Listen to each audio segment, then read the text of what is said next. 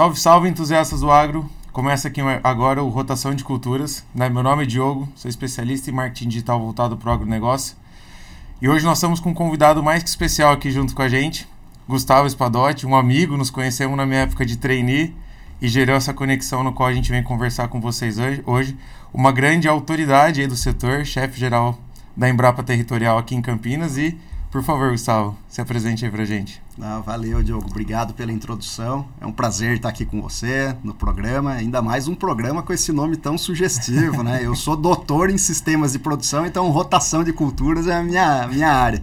Não, legal. E se quiser se apresentar pra gente, falar um pouquinho sobre o que você está fazendo hoje na Embrapa tal, aí a gente vai entrando na conversa para deixar bem solto, Gustavo. Maravilha. Bom, eu sou engenheiro agrônomo, né? É, fiz o mestrado e o doutorado lá em Botucatu, interior aqui de São Paulo. E desde 2012 faço parte do, do corpo é, técnico da Embrapa. Né? A Embrapa é a empresa brasileira de pesquisa agropecuária, com uma atuação em rede nacional. E eu, em 2012, fui chamado para compor o quadro da Embrapa Amapá, lá no nortão do Brasil, para trabalhar com sistemas de produção, rotação de culturas, né? com foco principalmente em grãos. E fiquei lá até 2015 e em 2015 vim transferido aqui para Campinas, na então chamada Embrapa Monitoramento por Satélite, que hoje, desde 2017, foi refundada né, como Embrapa Territorial, da qual eu tenho a alegria assim, de ser o chefe geral desde o começo de 2022, desde janeiro de 2022. Legal, e acho que é legal o pessoal também saber. É... Alguns não sabem aqui, né? Eu tive uma trajetória no agro antes de vir para comunicação e eu tive um projeto uma vez que eu imaginei fazer carregamento de, de fertilizante via container, né? Naquela época a gente tinha algumas ferrovias desativadas, a gente gostaria de ativar novamente. Quando eu fui conversar com vocês, na época ainda do Evaristo Miranda, vocês abriram a porta, olharam pro projeto com carinho e, tipo, eu era um trainee ali qualquer conversando com vocês. Então foi muito legal esse momento, né, de vocês abrirem a porta. E quando você trabalha o nome de rotação de cultura, é, é engraçado quando. Eu não, conver, não falei sobre isso no podcast, mas eu fiquei imaginando, qual vai ser o nome que eu vou dar pro podcast, né? Agronomicamente correto, surgiu o nome.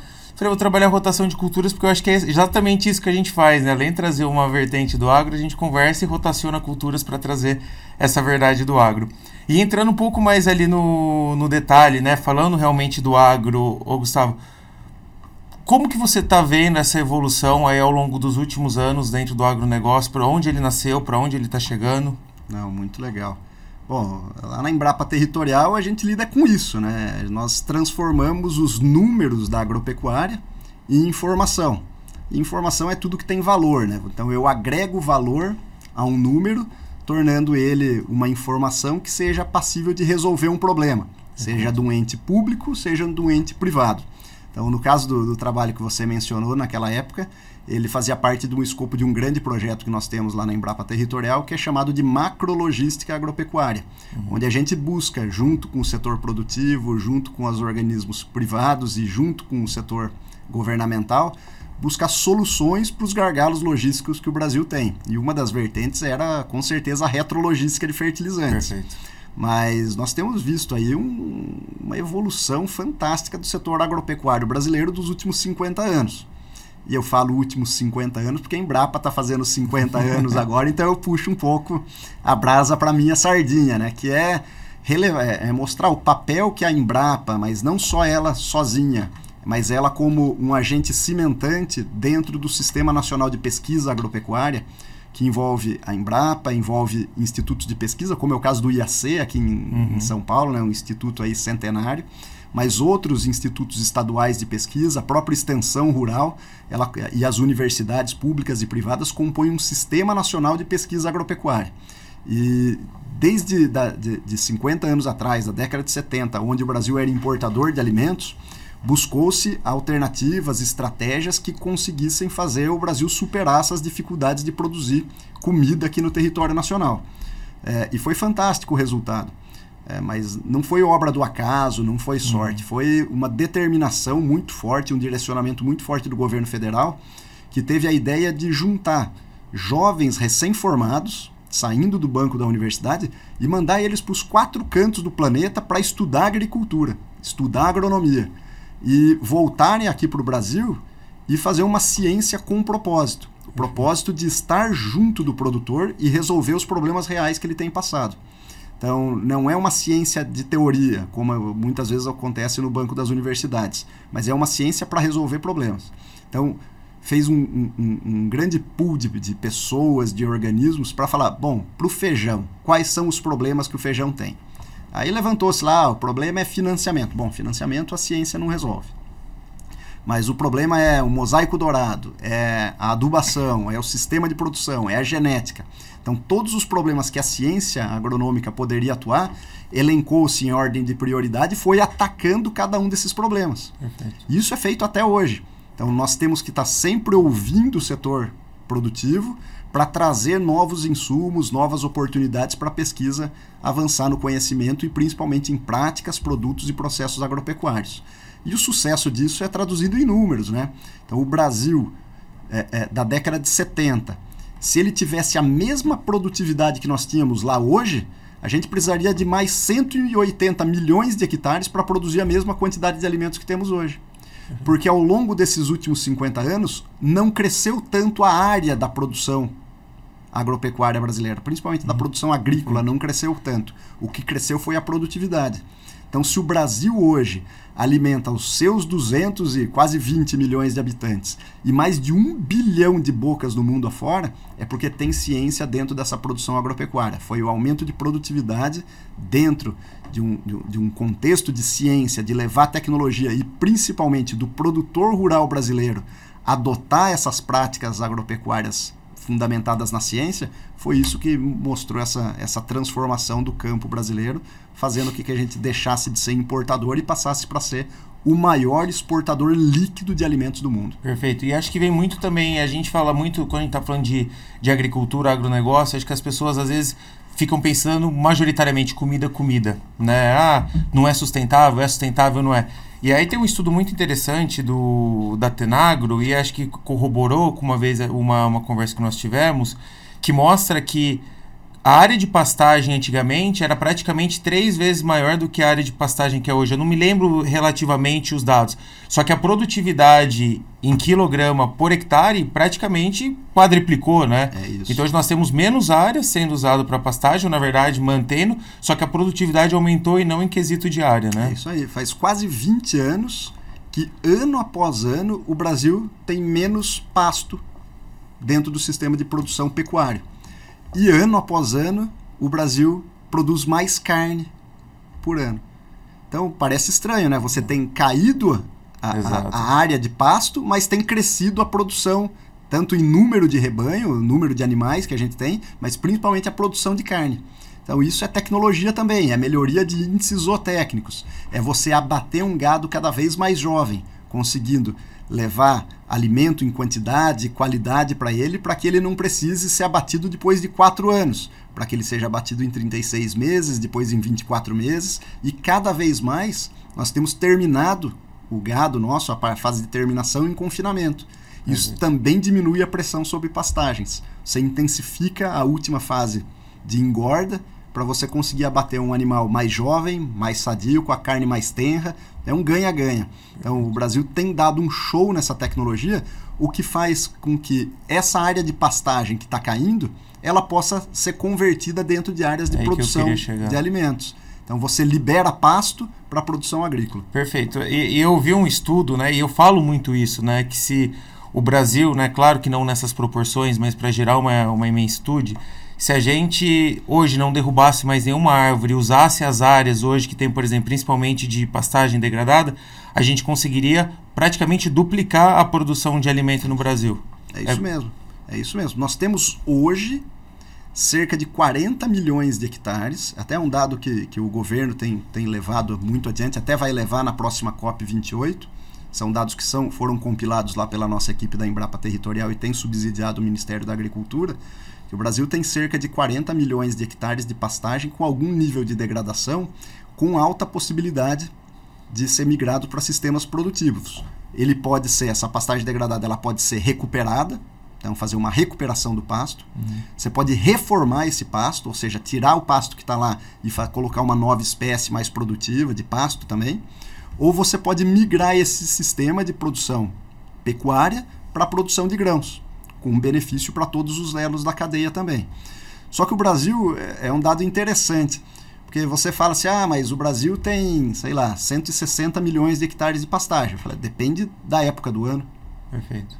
Porque se você fizer essa medição durante a entre-safra das culturas de grãos, provavelmente você vai ter alguns milhões de, de, de hectares que eram soja, eram milho durante a safra, mas que são pasto durante a entre-safra.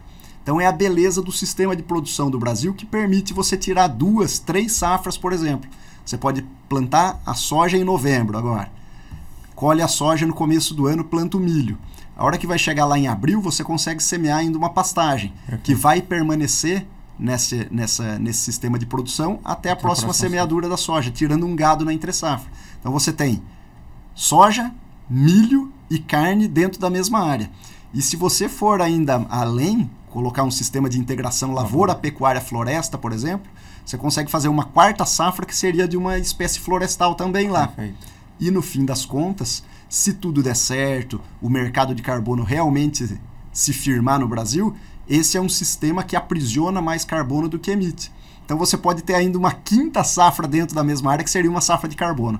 Não, é, é fantástico. E quando a gente vai conversando, né? Com essas pessoas que são entusiastas do agro, a gente fala muito sobre um agro sustentável. Então, nós que estamos dentro do agro, a gente vivencia isso, né, Gustavo? Ah, a gente sabe que o produtor rural, quando ele usa um defensivo químico, é a última opção que ele tem, porque aquilo é um dos maiores gastos e custos que ele tem dentro da lavoura. E ele tem, cara, ele é um empresário, ele quer produzir com menos. E quando o pessoal fala, ah, a gente usa demasiadamente defensivo, não é uma verdade, né? Porque a gente, claro que existem algumas pontas da cadeia que fazem o uso incorreto, como em qualquer outro setor, né, que não uhum. usa de forma correta.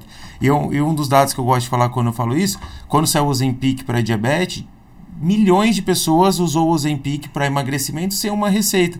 O agrônomo não pode fazer isso, né? Eu não posso usar um produto de milho na soja se ele não tiver formulado ali. Então, eu falo que a gente hoje é muito mais sustentável do que muitas das pessoas que ali pensam que o agro não é sustentável por conta de defensivos, né? Com certeza. A aplicação de defensivos agrícolas então, são chamados de agrotóxicos no é. Brasil, né? Pela legislação, ele é chamado de agrotóxico, mas é o único país do mundo que chama de agrotóxico, né? Alguma coisa que é para melhorar a sua lavoura, né? É, então, o cara só lança mão disso em último caso, como você bem disse. Além dele precisar de um receituário agronômico, de ter uma bula que mostra qual é o momento certo, as condições ideais de você fazer o uso daquele, daquele produto, ele é caro. Uhum. Defensivo agrícola no Brasil é um produto caro. Então, se o cara está jogando a mais do que ele precisa, ele está tendo prejuízo. Exato. Se ele está tá tendo prejuízo, ele vai sair do mercado. Então, uma pessoa que não usa na dose certa, no momento certo, para atacar o problema correto, ele vai ter perda de competitividade e vai acabar saindo fora do mercado. Exato. Então, cada vez mais a gente tem preconizado o manejo integrado de pragas e doenças, que é você combinar estratégias físicas, ou seja, você plantar numa época certa para fugir de determinada praga e de determinada doença, você utilizar a natureza em benefício próprio, ou seja, aplicar é, longe de inimigos naturais, por exemplo, se você tem um inimigo natural, você tentar é, é, manter ele na sua área para que ele combata suas pragas e principalmente quando for utilizar o defensivo, utilizar na dose certa, no momento certo para combater a praga correta. Aí você consegue ter uma otimização e ter lucro. E cada vez mais a gente tem visto no Brasil é, é a, a, junção de uma agricultura mais biológica com uma agricultura mais é, é, química, por exemplo. Eu trago alguns dados recentes aí, principalmente da, de, de algumas consultorias, que tem mostrado que o Brasil tem aumentado em taxas de 15 a 20% a adoção de soluções biológicas Perfeito. no campo nos últimos anos. E um estudo da, da McKinsey recentemente mostrou que o Brasil é disparado o país agrícola, então só, só comparando grandes produtores de, de, de alimentos, o Brasil é disparado o país que mais usa soluções biológicas ou seja, tem preconizado por uma agricultura cada vez mais sustentável do ponto de vista de utilizar recursos naturais biológicos para o combate a pragas e doenças. Então, diminuindo o uso de químicos e utilizando mais e produtos você acha que essa variação, esse, esse número crescente vem pelo fator financeiro ou pelo fator produtivo mesmo? São duas coisas que regem nesse, nesse ponto. O primeiro é o fator financeiro, né? o fator custo do produtor rural. Então ele tem percebido que soluções biológicas dão resultado dentro da propriedade dele. Perfeito. Então ele tem optado por isso. Mas também tem o mercado. Então as pessoas estão procurando cada vez mais alimentos que sejam é, com uma pegada menor de, de químicos. Então, como o mercado tem puxado isso também, os produtores rurais são atentos ao mercado e estão indo nessa, nessa iniciativa também de produzir cada vez mais com produtos biológicos. Então, é um ganha-ganha para todos. Ganha o meio ambiente, que vai ter uma menor pressão de uso de químicos, ganha o produtor rural, que vai ter uma maior competitividade, uhum. e ganha o consumidor que está querendo isso realmente no seu prato. Perfeito. Nessa transição, né, a gente teve até no governo passado uma das maiores liberações né, de novas fórmulas. E algumas pessoas ali, e eu fico até às vezes incomodado, porque eu, como agrônomo, né, coloco algumas visões, e claro, existe. É que o certo e errado não existe variação, é certo ou errado. Mas você vê algumas pessoas do próprio setor, como agrônomos, comentando dentro do meu LinkedIn, dentro das minhas redes sociais, falando que a gente está liberando o veneno. Só que, na verdade, eu acho que é até legal a gente bater esse papo aqui esclarecer nós éramos praticamente um antro de, de fórmulas antigas, né? Nós tivemos aí o Paraquat no Brasil, onde estava banido na maior parte do mundo, porque nós não tínhamos uma tecnologia que conseguisse é, eliminar né, aquela praga, aquela daninha de uma forma efetiva. E quando a gente tem liberação, nada mais é do que é colocar compostos e fórmulas novas dentro da agricultura, como a gente faz muito dentro de farmácia, né? Uhum. A evolução de medicamento acontece também dentro do agronegócio através dos químicos. Eu queria ouvir um pouco de você também, da sua percepção. É, assim, se a gente não evoluísse, a gente estaria aplicando até hoje o BHC, Perfeito. que era um produto extremamente tóxico para o combate à broca do café, por exemplo. Então, nós evoluímos muito cada vez que você libera uma nova molécula de defensivo agrícola no mercado, você pode ter certeza que ela é melhor do que a anterior, Perfeito. do que a, a, a geração anterior dela. Então, nós temos que sim que estimular que cada vez mais se utilizem novas moléculas mais avançadas, mais sustentáveis. Tá? Porque daí você vai deixando de lado coisas mais é, antigas, é, estanhados, organofosforados, que são produtos tarja vermelha, né? Que hoje não compõe, não, não, não precisamos mais utilizar isso se temos tecnologia mais avançada. E cada vez que aumenta a tecnologia, você diminui a quantidade de produto colocado também. Então, existem produtos que você aplicava aí 10 litros por hectare. Hoje tem produtos que você aplica 10 ml por hectare. Exato. Então, é, é uma diferença brutal na quantidade também. Além disso, daquelas liberações de defensivos agrícolas que a gente falava-se muito nos últimos anos aí, divulgado lá a lista de defensivos que, de agrotóxicos, boa parte daquilo lá era de produtos biológicos. Exato. Então é incrível, o pessoal vai contra a ciência, contra o avanço de, de, de boas práticas, das boas químicas. Então tem que preconizar cada vez mais o apoio à ciência, o apoio a novas liberações. Tanto que mudou-se o governo e seguem liberando cada vez mais defensivos. Perfeito. Por quê? Porque é evolução natural. Além disso, o Brasil tem um órgão fiscalizador, que é a Anvisa pelo lado da saúde, e a CTN-Bio, o Comitê Técnico de Biotecnologia, que, onde todas essas aprovações têm que passar por esses comitês. Então, é muita gente altamente preparada, sem viés ideológico, que está fazendo a liberação ou não, ou também barra muito produto, tá, viu? Então, dentro desse processo, muitos produtos são barrados no meio do caminho, não é qualquer coisa que chega Exato. lá e é liberado. Então, tem um critério, tem padrões técnicos Períodos de testes, né? Exatamente, são muitos anos de testes, sejam testes laboratoriais. Esses produtos todos vão para testes a campo, para verificar realmente a eficácia, a eficiência e a não contaminação dele ao meio ambiente. Então, cada vez mais a gente vai ter produtos que agridam menos o meio ambiente, que agridam menos o solo, a planta, a atmosfera, as pessoas e que façam cada vez mais efeito. É, o pessoal briga muito com o glifosato, né? Uhum. Aquele herbicida de amplo espectro. Ele é a tarja verde. É um dos herbicidas menos tóxicos para a saúde de animais, de pessoas e do meio ambiente. Então é uma boa molécula que é uma das mais atacadas justamente porque ela é uma das mais utilizadas. Mas se não fosse ela, por exemplo, dificilmente teríamos o plantio direto na palha, que é uma tecnologia que mitiga a emissão de gases do efeito estufa e que promove grandes produtividades para os cultivos aqui no Brasil. É uma, uma das principais tecnologias que o Brasil tem e que deu certo graças à casadinha com esse defensivo agrícola, que é um herbicida, né, que é o, o glifosato. Exato, exato. Eu acho que o glifosato é de, um dos exemplos, né, tanto o glifosato quanto a liberação né, de mais defensivos, né, que nem você mesmo trouxe, que a maioria eram biológicos.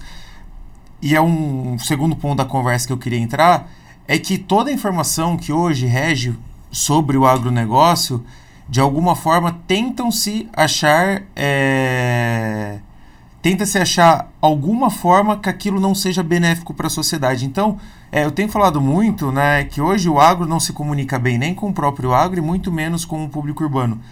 E eu queria entender de ti também, você que está à frente né, da, da Embrapa territorial, por que você acha que, que o agro às vezes é tão criminalizado nas suas, nas suas posições é, frente, frente à produção de alimento? Eu não tenho a resposta precisa para isso. Por quê? Os porquês, eu até fiz um questionamento uhum. no meu LinkedIn, né?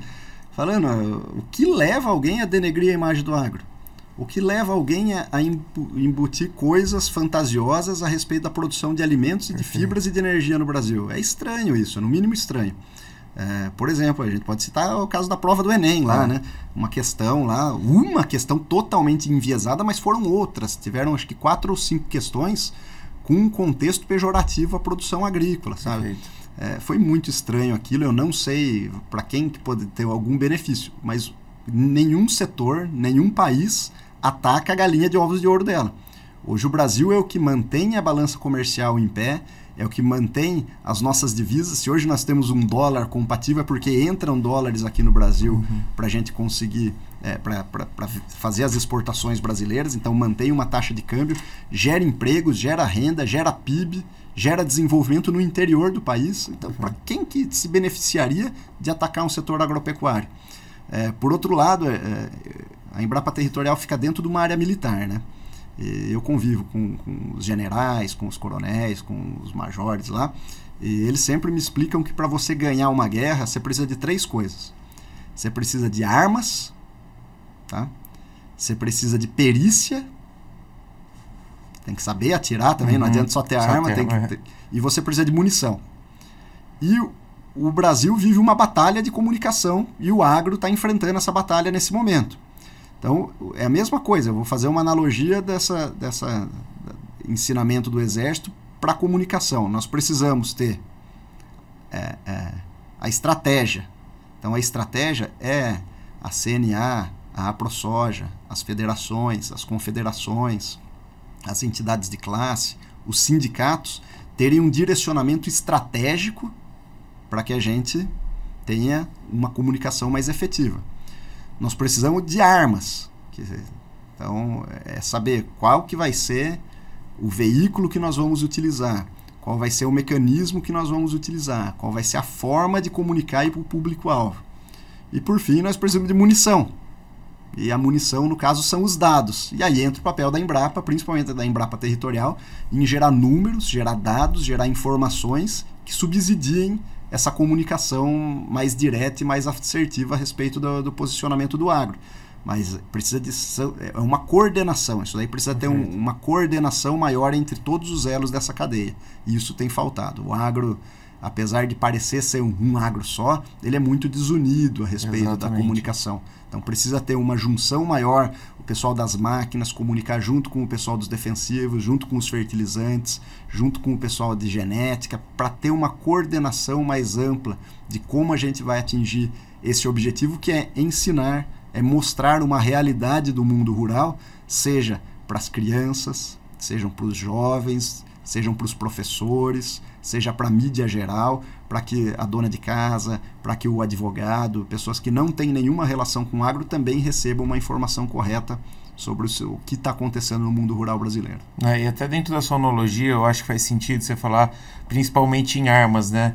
Eu até acho que hoje a gente ter um número de munição é absurdo, né? Se a gente falar assim, ah, tem lá, tem munição pra caramba, porque a gente tem dados, a gente tem referência, temos monte só que falta armas realmente para a gente dar vida a essas munições para ganhar guerra. Hoje nós não temos pessoas, e isso é impactante no nosso, no nosso setor, porque até empresas que hoje estão dentro do, do, do setor, vivem do agro, às vezes estão ali, mas têm uma, um pensamento fora da caixa com o agro, né? Então algumas empresas falam, pô, eu trabalho aqui com o agro, mas eu não gostaria de trabalhar, né? Até tava semana que vem, semana passada com, com o Red Hunter, que falou assim, Diogo, é difícil levar gente de outro setor pro agro porque as pessoas ainda não conseguem entender o valor do agro, né? Então eu acho que a gente tem munição, né? Porque eu com marketing digital também, a gente mexe com dados, né? A gente vê isso. Pô, a gente tá cheio de munição. Só que está faltando a gente preparar. Existem algumas armas que estão prontas, faltando alguma coisinha que cabe a gente também colocar, que eu acho que é o grande papel do podcast nosso, levar essa informação para mais longe para a gente conseguir criar mais armas que usem essas munições para a gente falar um pouco mais do agro. A gente tem essa dificuldade de criar porta-vozes, né, Gustavo? Tem mesmo, tem muita dificuldade. É, e principalmente de, de, acessar, né? De como fazer essa informação chegar dentro da casa das pessoas, para que elas se interessem pelo assunto, para que não fiquem apenas repetindo mantras do passado, é, coisas que aconteciam no Brasil de 30, 40, 100 anos atrás. Ainda tem gente falando em monocultivo, sabe? Coisa que no Brasil não existe mais. Todo mundo que faz faz rotação de culturas. Tem gente falando em latifúndios, sabe? Sendo que mais, se você pegar a cadeia da soja, da soja, que é uma das cadeias de, que precisam de, de grandes propriedades rurais, mais de 80% da produção de soja é feito por pequenas e médias propriedades rurais. Uhum. Então as pessoas acham que é o grande latifundiário. Imagina, isso daí Exato. não é a realidade do mundo rural brasileiro. Nós temos sete, mais de 7 milhões de unidades de gestão produtiva no Brasil. 90% delas pequenas propriedades rurais todas elas produzindo, desde o arroz, feijão, a soja, o gado, é, é, fruticultura, olericultura, que é a parte de, de, de verduras folhosas, então, todas as espécies de produção de proteína, caprinos, ovinos, coelho, camarão. É, o Brasil ele produz muito e é muito diversificado. E as pessoas acham que o agro é só uma coisa lá, um negócio assim. Imagina, é, é uma pujança tão grande. Você tem no Brasil o maior exportador do mundo de melões, fica lá em Mossoró, por exemplo. Uhum. Você tem as frutas do, do, do, Vale do São Francisco. Você tem vinho sendo produzido no Rio Grande do Sul e na Bahia, sabe? São coisas assim que as pessoas às vezes desconhecem, sabe? E, e, precisa ter um melhor entendimento, saber que esse agro está produzindo riquezas pro Brasil e que é, ele prega pela sustentabilidade. Nós temos um Código Florestal brasileiro que diz que o Brasil tem que preservar muito da, das partes da, da, boa porção das propriedades rurais dentro da, delas devem ser destinadas para preservação. E muita gente não sabe disso, sabe? Que nós temos leis, temos métricas, temos como provar que o mundo, para o mundo, que nós produzimos e preservamos dentro do nosso território. Mas essa informação ainda não está chegando da maneira correta para a população geral, principalmente. E se não chega nem para a nossa população, como é que a gente quer que o, o, nossos importadores de Exato. alimentos, nossos parceiros comerciais tenham também um entendimento pleno sobre o nosso agro? Exato. Então, isso aí é trabalho de muitos anos para ter uma comunicação assertiva e levar essas mensagens para dentro. É como até na prova, né? Você estava citando ali da prova, quando a gente fala sobre cerrado e você que tem um conhecimento também, porque acho que um dos institutos de pesquisas pioneiros em transformar o cerrado em área produtiva foi a Embrapa, né?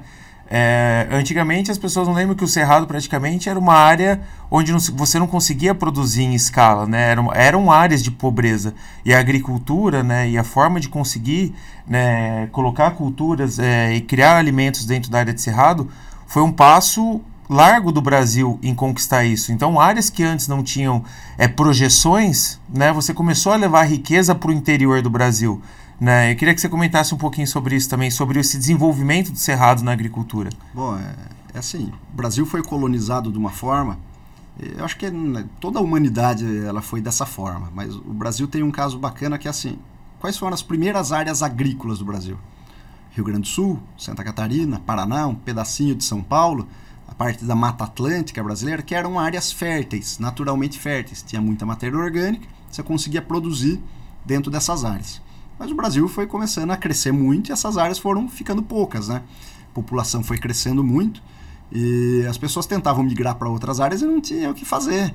Quem ia para o meio de, por exemplo, você tem os cerrados, né, que você mencionou. O solo dos cerrados são péssimos. Se você coloca uma semente de milho, de soja, num solo natural de cerrados, você não colhe. É essa a realidade do Brasil. Então, e daí você tinha uma outra área, por exemplo, na, na Caatinga, o bioma Caatinga lá, que seria o semiárido. Lá o solo é extremamente fértil. Por outro lado, não chove. Não tem água. Então não dá. E você tem a Amazônia, onde o solo é muito fértil, é, é, chove muito, mas tem uma floresta lá, então você não tinha tecnologia para mexer com aquilo também. Então boa parte do Brasil era inacessível. E o Brasil tomou por conhecimento, quando da fundação da Embrapa, é, de transformar o solo de cerrado. Você levar tecnologia para transformar um solo que era inapto num solo que hoje virou o celeiro do mundo. Perfeito. E isso precisou de três coisas, que foram os temas que foram atacados pela ciência agropecuária nos últimos 50 anos. Então, como transformar um solo de cerrado? Você precisava melhorar a estrutura física, química e biológica dele. Então, você criou a utilização de calcário, para você neutralizar a acidez do solo, ou seja, aumentar o pH do seu solo para índices onde você tem uma troca de nutrientes mais favorável. É, você fez a utilização de fertilizantes para você poder ter nutrientes em quantidade suficiente também. O gesso agrícola para corrigir a subsuperfície do solo. E você começou a trabalhar com um plantio direto na palha, melhorando a condição física e biológica do seu solo. Então esse foi o sucesso de transformar um solo pobre demais num solo fértil. Só que de nada adiantaria você fazer isso se você não tivesse tecnologia para produzir isso e genética principalmente. Okay. Então o Brasil fez um, um investimento muito grande na cultura da soja para tropicalizar ela. Pegar uma planta, a soja era uma planta de clima frio, ela só dava no Rio Grande do Sul e em Santa Catarina, e você conseguiu cultivar ela em latitudes cada vez menores, porque ela, ela tinha um problema de florescimento, ela cada vez que você subia do Paraná para São Paulo, de São Paulo para Goiás, por exemplo, ela florescia muito jovem. Então o Brasil conseguiu trabalhar com um período juvenil da soja, onde por um período de até 45 dias ela, ela desenvolvia, mas não florescia. Então isso deu um ganho para a soja fantástico. Hoje a gente consegue plantar soja até em cima da linha do Equador. Então você melhorou a genética das plantas. Outro caso que a Embrapa está fazendo agora é tropicalizar o, o trigo. Então já tem cultivos comerciais de trigo no Goiás, e, e, e no Ceará e até em Roraima. Tem, com a mesma qualidade? Com a mesma qualidade e produzindo em boas quantidades. Tanto que teve um recorde mundial que foi quebrado de produção de trigo por hectare por dia. O maior produtor está em Goiás, no estado do Goiás. Então, também batendo muito recorde de produtividade com qualidade também, porque o trigo tem um problema de qualidade. Às vezes você produz um trigo é, em quantidade boa, mas ele não dá um trigo para panificação, Perfeito. por exemplo. Ele só vai para a indústria. Não, esse trigo da Embrapa é um trigo melhorador que chama, que você pode fazer massas com ele, melhorar e até misturar com um trigo pior, de pior qualidade para melhorar ela. Então a Embrapa tem feito isso. E também trabalhamos com as genéticas não só de plantas, mas também de animais. Então vamos supor aí, a gente tinha um, tem um gado que é o gado holandês. O gado holandês produz leite, altíssima produção de leite, porém ele não era adaptado ao Brasil. É, a condição de clima, de sol principalmente, carrapato, então não era uma condição ideal para o rebanho do gado holandês. Mas você tinha, tem o gado gir. Quando você cruzou o gado gir com o gado holandês, isso foi ciência, né? Você cruzou duas raças distintas, fez o gado gir holanda. Que se tivesse um dilúvio de novo, Né, uma arca de Noé ia precisar ter um quartinho novo ali para o gado girolanda também, que é um gado rústico, mas com alta produção de leite. Isso também foi, foi papel da, da ciência tropical. E além então da gente trabalhar o solo e a genética, a gente fez sistemas de produção cada vez mais sustentáveis, com rotação de cultura, com uso de, de, de, de adubação verde, com uso do plantio direto na palha e agora, mais recentemente, com a integração lavoura-pecuária-floresta. Então, esses três pilares, melhorar o solo, melhorar a genética e melhorar os sistemas de produção, é o que deu esse imenso ganho do Brasil aí em termos de tecnologia para a produção agropecuária. Legal. E acho que até as pessoas que, que nos assistem né, são entusiastas do agro e às vezes eles não entendem também o que é integração lavoura-pecuária. Né? Se você puder também dar uma explicada. Com certeza. É, é, é, o que existe, é o supra-sumo hoje da tecnologia de produção no Brasil. Vamos supor que você tem um, uma lavoura, assim, que você vai iniciar esse processo de integração lavoura-pecuária-floresta. Ela vai ter um arranjo é, é, mais ótimo no Rio Grande do Sul, outro diferenciado no Cerrado Paulista, por exemplo. No Cerrado do Goiás provavelmente vai ser outro, na região norte. Ele é, é um sistema que se ajusta à sua condição local mas ele preconiza por você ter cultivo de grãos, de carne e de espécies florestais dentro de uma mesma, é, é, uma mesma área, dentro de um mesmo ano agrícola. Então ele possibilita, por exemplo, você plantar eucalipto, renques de eucalipto, ou linhas é, é, simples de eucalipto, dentro de uma entrelinha que vai ser cultivada com, com grãos. Então você planta soja, por exemplo, depois que você colhe essa soja, você pode ou fazer uma safrinha com outro grão, no caso milho, ou você planta, depende da sua janela de chuva, você planta o pasto na sequência para ter uma produção de carne na entre safra. Então você junta o melhor dos mundos de tecnologias que anteriormente eram cultivadas de forma isolada dentro de um sistema agroflorestal pleno na sua própria propriedade. Isso dá diversificação de fonte de renda do produtor. Então ele fica menos é, é, é, à mercê da, da, da, é menos dependente da flutuação de preços. Perfeito. Se a soja está ruim naquele ano, você pode ganhar no, na carne. Se a soja e a carne está ruim, às vezes você está ganhando ali no eucalipto na produção de celulose. Ou se o eucalipto caiu, você tem a soja para segurar. Então você tem uma, diversif uma diversificação da fonte de renda da sua propriedade rural. Você vai ter um maior aporte de carbono nesses solos, porque você vai estar tá rotacionando muitas culturas com uma espécie animal também que vai estar tá, é, é, é, dentro do, do, ciclo da produção. O gado faz cocô, tá, pessoal? Ele dá defeca na área, ele cicla nutrientes, essas fezes vão servir também para para refertilizar essa área. Você tem espécies com diferentes tipos de crescimento, então a soja tem um crescimento radicular bem superficial. Já as braquiárias, os pastos, ele tem um crescimento radicular bem profundo. Consegue ciclar esse nutriente, pegar um nutriente que está lá embaixo, numa camada de um metro de profundidade, e trazer para a superfície do solo. Principalmente Aí, potássio, né? Principalmente potássio, que é um, alimento, é um, um nutriente extremamente móvel no solo. Exato. Você tem a espécie florestal fazendo sombra para o bem-estar dos animais. Então, um animal criado na sombra, ele vai produzir mais carne, vai produzir mais leite. Então é um ganha-ganha completo. E afeta a produção de soja, por exemplo, o sombreamento da, do eucalipto? Aí que tá beleza. Você faz um cultivo dentro de uma, de uma direcionamento leste-oeste. Ah, tá. Então, durante principalmente o verão, que é quando você tem a, a safra de grãos, você tem o sol na entre-safra.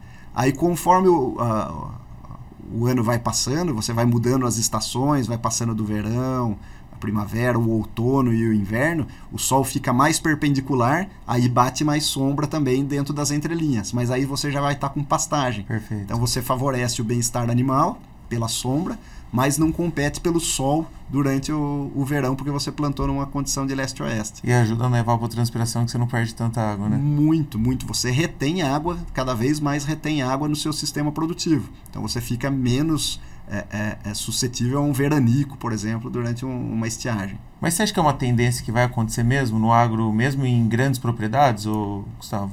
Principalmente para grandes propriedades, mas existem sistemas adaptados para pequenos, médios e grandes produtores, e principalmente para produtores mais tecnificados e menos tecnificados. O, o, ajuste vai ser sempre fino para a sua propriedade rural, mas existem arranjos para cada uma das nossas, dos nossos tamanhos de produtividade. E é, e é assim, é, é, um caminho sem volta. Se você vê os dados de adoção de LPF no Brasil, ele em menos de 10 anos passou de 2 milhões de hectares para mais de 14 milhões de hectares Bastante. agora. Então é muito, principalmente puxado na região centro-oeste. Então, se eu não me engano, é o estado do Mato Grosso do Sul, é o que tem a maior taxa de adoção desses sistemas integrados, mas isso vai avançar também para outras regiões cada vez mais. Até porque acho que é o maior estado que produz celulose hoje é o Mato Grosso do Sul, não é? é São Paulo e Mato Grosso do Sul. Ah, né? É, eles estão com uma iniciativa gigantesca lá, até na divisa de São Paulo e Mato Grosso Perfeito. do Sul. Tem, tem alguns empreendimentos lá gigantescos da produção de celulose, que vai ser ótimo para o Brasil. É, existe um, um, algumas condicionantes, algumas é, é diretrizes do governo, do Estado brasileiro, para o programa ABC, né, Agricultura de Baixo Carbono, dentre as quais é aumentar o cultivo de, de espécies para reflorestamento. Isso gera um benefício ambiental muito grande. Você planta uma espécie florestal e, e também gera celulose, gera diversos coprodutos aí dentro da, dessa cadeia Tira produtiva. Carbono, né? Exatamente, tem ainda a questão do carbono. Tá.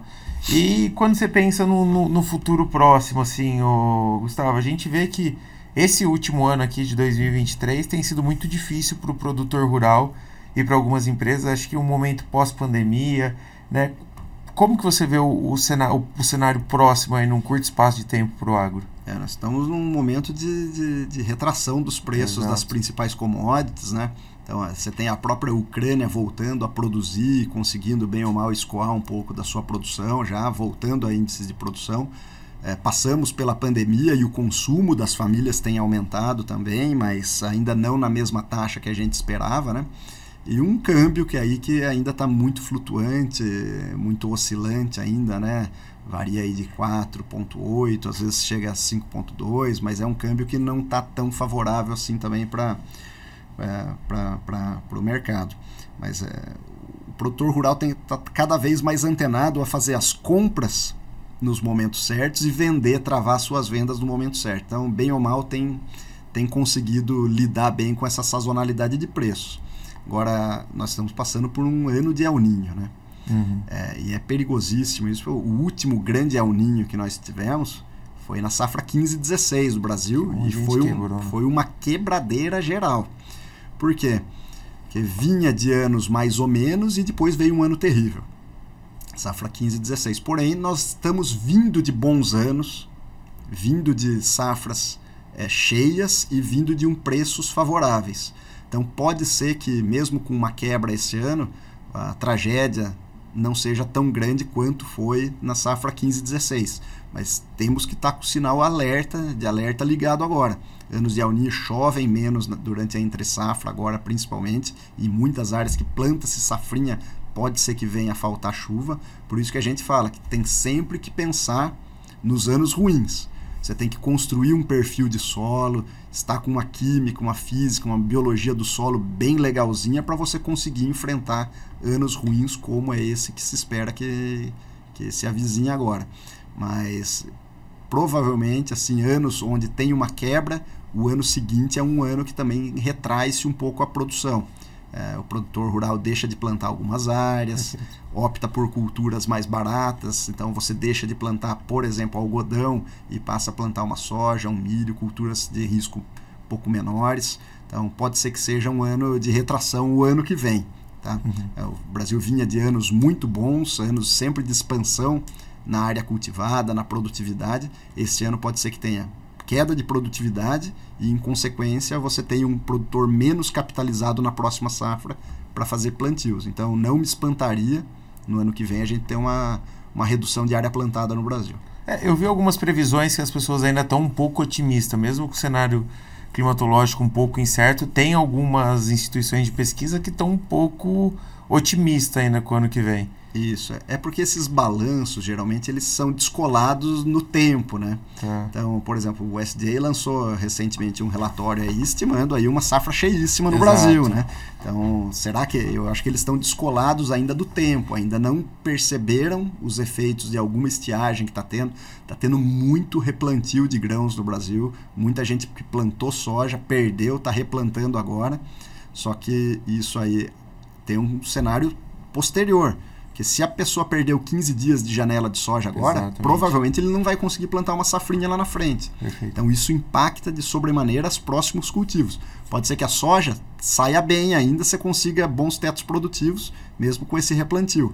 Mas isso pode impactar a safrinha lá na frente. É, principalmente quando a gente pensa no algodão, que tem uma uma área maior ali a chuva no começo. No final até é bom não ter chuva, né? Isso. Mas se não tem no começo ali da, da formação, vai ser complicado. É terrível, isso daí vai impactar lá na frente. A fisiologia da planta vai cobrar essa falta de chuva de agora, vai cobrar lá na frente, seja em menor emissão de flores, menos capulhos, por exemplo, ou um peso mais, é, mais leve de capulhos. Então isso pode impactar lá na frente também a cultura do algodão.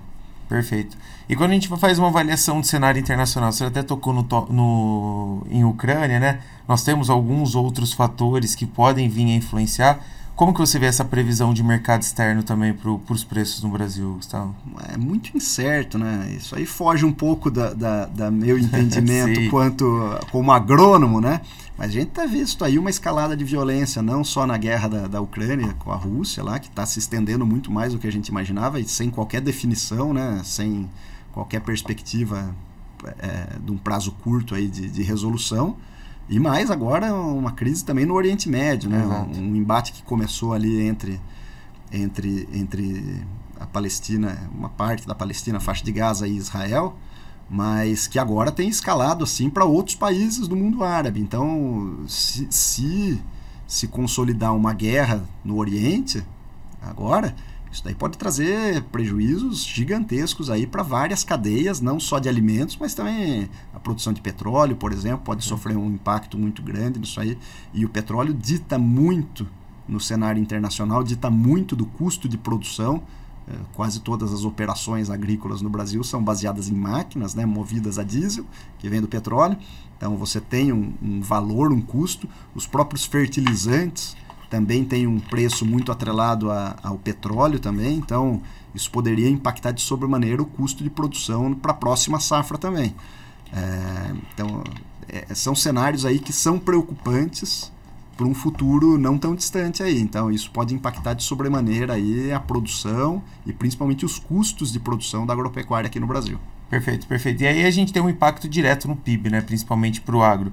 E um dos pontos que eu trago também de preocupação quanto a, ao agronegócio brasileiro é quando a gente pega né, o Brasil hoje. O Brasil representa, o agro representa 23%, 24%, o agro representa do, do PIB brasileiro, é mais ou menos isso, né? Um quarto? Isso, é. Esse é um cálculo do CPEA, né? Do isso. pessoal da, da Exalc, da, da USP, né?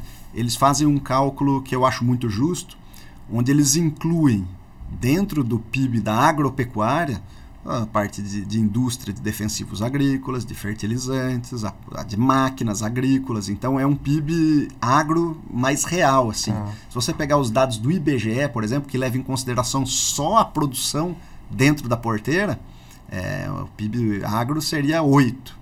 Mas essa projeção da, da USP, da Exalc, eu acho mais interessante porque leva em consideração as cadeias que estão a montante e a jusante do agro. Então, fertilizantes, genética, máquinas agrícolas, isso aí está tudo antes da produção. E depois da produção, a parte de armazenamento, comércio, exportações, tá? jusante. Então, pós-colheita. Então, você tem que levar em consideração esse contexto mais amplo e aí sim chega naqueles cerca de 25% do, do PIB. Né? Era, era 28%, agora deu uma caidinha e tal mas é, é, mais ou menos nessa faixa aí de quase um terço aí do, do PIB brasileiro ou um quarto do PIB brasileiro está envolvido com o agro e o mesmo para é, os empregos, né? Os empregos também, além da 7 milhões de produtores de, de, unidades de gestão produtiva que nós temos, tem muita gente empregada no agro. Então estima-se aí que mais ou menos um terço a um quarto também, é bem próximo do PIB, dos empregos do, do Brasil sejam vinculados ao agronegócio também. Perfeito. E quando você fala de, desse cálculo que é feito pelo CPE, os Estados Unidos faz o cálculo baseado praticamente como se fosse no IBGE ou é a mesma fonte? Não, de... eles também têm os dois, os dois mecanismos de cálculos. Às vezes, quando você pega o, a geração pelo Tesouro Americano, ele vai dar mais próximo ao que o, o IBGE faz. Então, uma coisa só envolvido o que é dentro da porteira, a uhum. produção. E você pega o SDA, por exemplo, ele também faz um PIB da mesma forma que a CPE. Então, são bancos de dados que variam. O que é interessante é que você saiba do que você está falando. Uhum. Então, se você vai falar que o PIB do agro brasileiro é 8%, tá certo. Mas lembrando que é só a produção. Mas se você falar que é 24%, tá certo também. Só que lembrando que vai ser um PIB expandido que vai estar tá levando em consideração as cadeias, a montante e a jusante da produção, da porteira. Perfeito, perfeito. Não ficou, ficou claro para mim, porque eu estava até fazendo um estudo essa semana, pensando né, em setor primário, secundário, terciário, e quando a gente avalia os Estados Unidos, por exemplo, o setor primário ali, da agricultura representa infimamente menos do que o setor primário brasileiro, né? E eu, eu trago isso, eu acho que é bom, né? Só que ao mesmo tempo é ruim porque a gente ainda no agro aqui do Brasil não tem tanto incentivo para a gente começar a fazer a parte de industrialização e criar agregando valor para o produto agrário. Então, a gente exporta muita commodity, matéria bruta, e às vezes a gente acaba até consumindo de volta. Eu acho que um exemplo legal é o, é o café que a gente exporta para a Nestlé, eles industrializam, fazem a cápsula e exportam de novo para o Brasil. A gente exporta, saca, sei lá, 100 reais o quilo, a gente compra de novo, você colocar a grama, o quilo do café sai 600, 800 reais o, o quilo do café. É isso mesmo. O, é o que a gente tem que fazer é tirar o custo do Brasil para um, ter uma agroindústria mais competitiva, para a gente conseguir agregar valor à nossa produção, o Brasil precisa ser competitivo. Por que, que fica mais barato a gente mandar o café para lá e importar depois e para fazer as cápsulas? Porque o custo do Brasil para você fazer as cápsulas aqui ainda é muito alto. Uhum. Esse é um dos pontos. E o segundo ponto é que todos os países querem importar uma matéria-prima barata para industrializar no seu Perfeito, país também. Exato. Então, a China, por exemplo, prefere, quer ela poderia comprar o farelo de soja do uhum. Brasil, o óleo de soja do Brasil, mas não, ela quer gerar um emprego lá também. Perfeito. É o que a gente fala, tem que combinar com os russos também. Então, existem mecanismos de negociação, você pode barganhar. Tá, tá dentro, tudo isso é uma mesa de negociação muito grande. Então, você pode falar, ó, a cada um milhão, a cada 10 milhões de toneladas de grãos que eu mando, eu quero mandar um milhão de toneladas de farelo. Fazer uma venda casada ali. Então você tem alternativas para fazer isso. Mas o principal é diminuir o custo do Brasil, fazer com que o nosso produto industrializado seja mais competitivo do que o produto industrializado fora daqui. É, se hoje o Brasil coloca soja, milho, é, sei lá, algodão em qualquer porto do mundo a preços competitivos é porque tem competitividade dentro da porteira e criou um canal logístico onde você consegue colocar o produto lá naquele porto mais barato do que um outro player. Uhum. Então, essa é a condição básica do comércio internacional. Agora, nós temos que colocar também, sei lá, o nosso pé de moleque, a nossa rapadura também de forma competitiva em cada Perfeito. um dos outros portos. Para isso, tem que criar canais e principalmente reduzir o custo do Brasil, você conseguir produzir e industrializar de maneira eficiente, que sem competitividade você não vai conseguir. É, um dos principais custos até de você fazer essa geração e manutenção do preço, né, hoje a gente empaca muito em logística, né? nós estamos falando que o preço da... O, a soja tem que andar quase 1.400 quilômetros do Mato Grosso até Santos para conseguir ser escoada. Uhum. Enquanto que países conseguem ter um porto próximo. Né? Nós temos algumas alternativas, hidrovia, é, Arco Norte, mas isso não, não vem tem uma evolução, mas a gente vê que existem muitos empecilhos ainda a gente conseguir fazer é, asfaltar algumas estradas, principalmente lá por passar dentro de reserva indígena. Existem algumas legislações que ainda dificultam a gente conseguir fazer com que o nosso produto seja ainda mais competitivo, né? É, o Brasil tem 30,3% do seu território em áreas protegidas, ou seja, unidades de conservação ou terras indígenas. E essas áreas são muitas vezes uma grudadas na outra. Exato. Como é o caso, você mencionou a dificuldade de asfaltar, foram 30 anos para conseguir asfaltar a BR-163. E agora que tem um projeto para passar uma ferrovia do lado dela, não consegue porque ela passaria ali dentro de uma faixa de domínio de uma unidade de conservação. Então, poxa, será que é. Claro que uma unidade de conservação ela tem um papel social, um papel importante para a preservação dos recursos naturais, mas você passar uma ferrovia ali, são bilhões de toneladas de carbono que você vai evitar Exatamente. o transporte de, de, de, de, caminhão. de caminhões. Você vai gerar uma eficiência logística para diminuir o custo do Brasil. Então, qual é? Você tem que colocar os ônus e os bônus. Perfeito. Será que não compensa alterar um pouquinho essa unidade de conservação para passar essa ferrovia por ali? E isso existem muitos outros casos no Brasil. Então você tem que conciliar os interesses do Brasil, os interesses econômicos, com a preservação do meio ambiente. Agora, isso aí tem que ser em equilíbrio. Você não pode ter grandes retrocessos ambientais, prejuízos para o meio ambiente, mas você tem que pensar que nós somos 120 milhões de brasileiros que precisam de eficiência logística também. Então, nós temos muitos rios que são navegáveis, que são pouco explorados hoje. Nós temos muitos projetos de ferrovia que ainda não estão com dificuldades de licenciamento ambiental, mas principalmente de execução, de orçamento para execução. Temos muitas rodovias que precisam ser melhoradas, então tem um custo logístico muito grande. Mas o Brasil tem evoluído. É, se você pensar, você falou do Arco Norte, por exemplo, em 2015 o Brasil exportava pelos portos do Arco Norte 18% da sua safra. Hoje já exporta 38%. Então já está tendo um equilíbrio maior entre as zonas de produção e as zonas de exportação. Mas ainda é impensável a gente ter que andar 2 mil quilômetros com, com um caminhão cheio de soja para conseguir fazer uma exportação.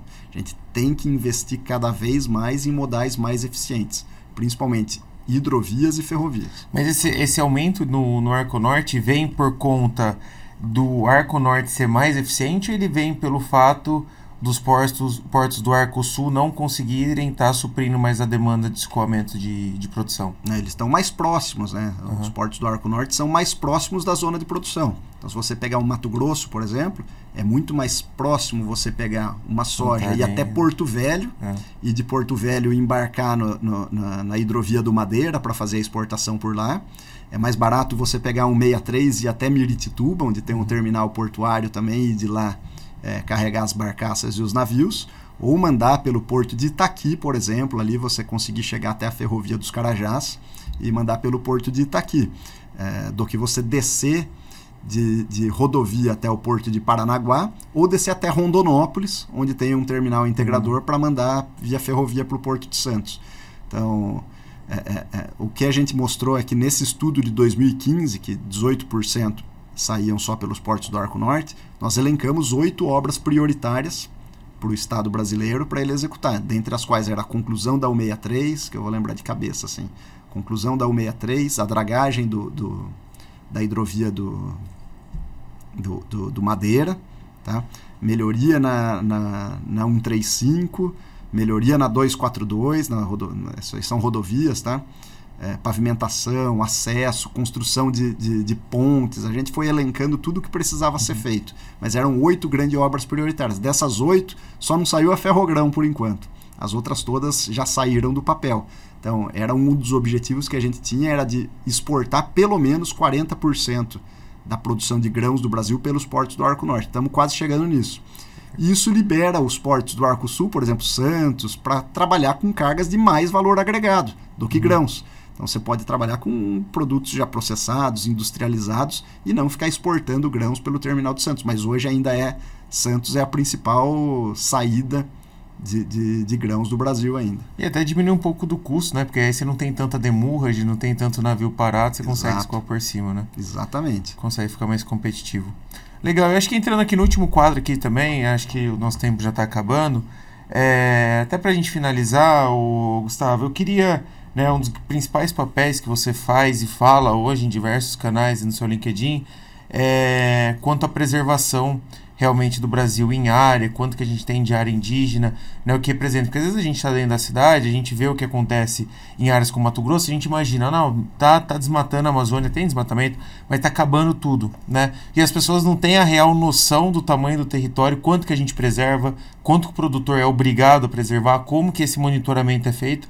Eu acho que eu queria que, eu, ouvir um pouco você falando realmente sobre esse papel sustentável de preservação do agro. É isso. É, é, se a gente perguntar para uma criança hoje, ah, ou para um adulto também, né? Quanto você acha que a Amazônia está é, foi devastada, usando as palavras que são colocadas, né? Quanto você acha que já se devastou da Amazônia ou que já foi desmatado? O que, que você acha, Diogo? Uns 8%? Não, foi um pouquinho mais que isso. Foi mais? Não, foi mais. Hoje você tem 84%, cerca de 84% da Amazônia preservada, como era originalmente. Então, 84%, ou seja, foi antropizada 18, é, 16% do desde bioma amazônico. Desde quando isso? Desde 1500. Desde 1500, tá. tá? Então, desde 1500 até agora foi desmatado, antropizado é, 16% da Amazônia. 16% não, dá 14% porque 2% é água. Então, na verdade, você tem 86%, cerca de 86% da Amazônia é, é, de forma natural. Uhum. No Brasil, esses números não são tão diferentes, não. O Brasil tem 66% das suas áreas dedicadas à proteção, preservação ou conservação da vegetação nativa. 66% do Brasil é de áreas verdes, em seus diferentes biomas, nas suas diferentes regiões, mas é, 66% do Brasil de áreas dedicadas à proteção, conservação ou preservação da vegetação nativa. Dois terços do Brasil. Dois terços do Brasil. É, boa parte disso, 30%, é, conforme eu disse, em áreas protegidas, unidades de conservação e terras indígenas. Mas você tem um papel muito grande dos produtores rurais dentro desse processo de preservação. Que você tem o Código Florestal, que é a, a lei de 2012, que diz que cada propriedade rural tem que ter de 20% a 80% dela dedicada à preservação. Se você tiver na Amazônia Legal, por exemplo, e for uma área de floresta, você tem que deixar 80% da sua é, propriedade para preservação e você só pode utilizar 25%.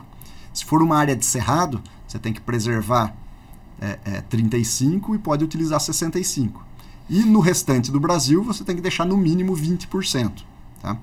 Então é como se você comprasse um prédio de 10 andares, mas você só utilizasse 8. Dois você deixava para o meio ambiente. Tá? É essa a conta que a gente faz. Com isso, o produtor rural brasileiro dedica para a preservação da vegetação nativa do Brasil 33,2% do território brasileiro. É um caso único no mundo onde o produtor, na média, na média de todo o Brasil, 51% da área dele é, é, é de uso e 49% da área dele é de preservação da vegetação nativa. Vai falar para um americano hum. que ele tem que deixar metade da fazenda dele para uso e a outra metade para o meio ambiente. Ou para um francês, ou para um alemão, ou para um é, hindu, o pessoal da Índia, por exemplo, um indiano, desculpa, não é um hindu, um indiano, ou para um chinês. Então, é impensável em qualquer outro país do mundo. E no Brasil, faz-se isso e ainda dizem que é pouco. Tá?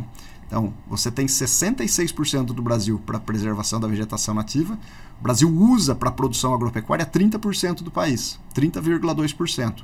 O grosso disso, 21% é de pastagens. Aí você tem 7,8% dos cultivos, da agricultura. Então, todo o mar de soja, o mar de cana, mar de laranja, mar de algodão, que o pessoal fala, mar de milho, tudo isso ocupa 7,8% do território brasileiro. Tem ainda mais 1,2% de florestas plantadas e 3,5% de infraestruturas, rodo, ferro, hidro, cidades, é, minerador, minerações, é, grandes massas de água de barragens, ocupa 3,5% do Brasil. Então, dois terços do Brasil preservados um terço utilizado, sendo que 30% é para fins de produção agropecuária. Então não existe país do mundo que, que produza a quantidade que a gente produz e preserve como a gente preserva. Então isso mostra de forma inequívoca que produção e preservação aqui no Brasil andam de mãos dadas. Perfeito. E, co e como que é monitorada essa área se realmente o produtor rural tem preservado ou não tem, se ele respeita ou não respeita? Isso, o cadastro ambiental rural é um cadastro online que cada produtor rural indica o que, que ele está dedicando de preservação de vegetação nativa na sua propriedade rural. E o Ministério, hoje, o, esse cadastro hoje está dentro do Ministério da Governança e da Inovação em Serviços Digitais. Então, esse é, é, ele hospeda toda essa massa de dados, esses cadastros que são feitos pelos produtores, e as secretarias estaduais avaliam como é que está isso daí. Então agora é um papel de cada estado brasileiro. Então o estado de São Paulo está fazendo isso, Mato Grosso fazendo, todos os estados têm que fazer a verificação para dizer se o que o produtor está indicando lá está ok, está em conformidade com a legislação, ou ele tem algum tipo de passivo, ou se ele tem algum tipo de ativo. Pra, porque vai chegar no momento que você, por exemplo, tá, vou falar que você que está devendo, tá? você está devendo 5 hectares de vegetação nativa e eu tenho 10 sobrando. Você me procura, fala, oh, eu quero compensar. Então você me paga e eu te concedo o direito de eu preservar para você 10 hectares, os 10 os 5 hectares. Os 5 hectares que está faltando para você. Tá? Então vai ter esse tipo de troca aí, Hoje que são tem, os né? pagamentos por serviços ecossistêmicos, por serviços ambientais. Hoje ainda não tem isso. Hoje ainda não foi instaurado esse, é. esse processo de bolsa, seria uma bolsa de trocas assim, né? Como tem a bolsa de resíduos na Fiesp, por exemplo, uhum. então tem uma indústria que gera o resíduo da siderurgia, é o silicato de cálcio e magnésio. Aí você fala, pô, esse silicato de cálcio e magnésio pode ser utilizado para mim. Eu vou lá, a gente faz uma troca entre essas partes. O que é um resíduo para você pode ser um, uma matéria-prima matéria para outra pessoa. Mesma coisa. Às vezes você tem um ativo florestal, alguém tem um passivo e coloca as pessoas em contato para elas compensarem umas às outras. Legal. Legal. Pô, Estamos chegando aqui então no final, Gustavo. Queria agradecer é, esse papo, a sua agenda foi um pouco conturbada, a gente conseguiu marcar entre compromissos seus, meus, mas fico muito feliz da gente poder ter conversado, conseguir falar um pouco do agro. Acho que você é uma das pessoas mais importantes aqui, né? Nós estamos com um leque de pessoas bem legais conversando no podcast. Você realmente é uma autoridade aqui, relevância no setor.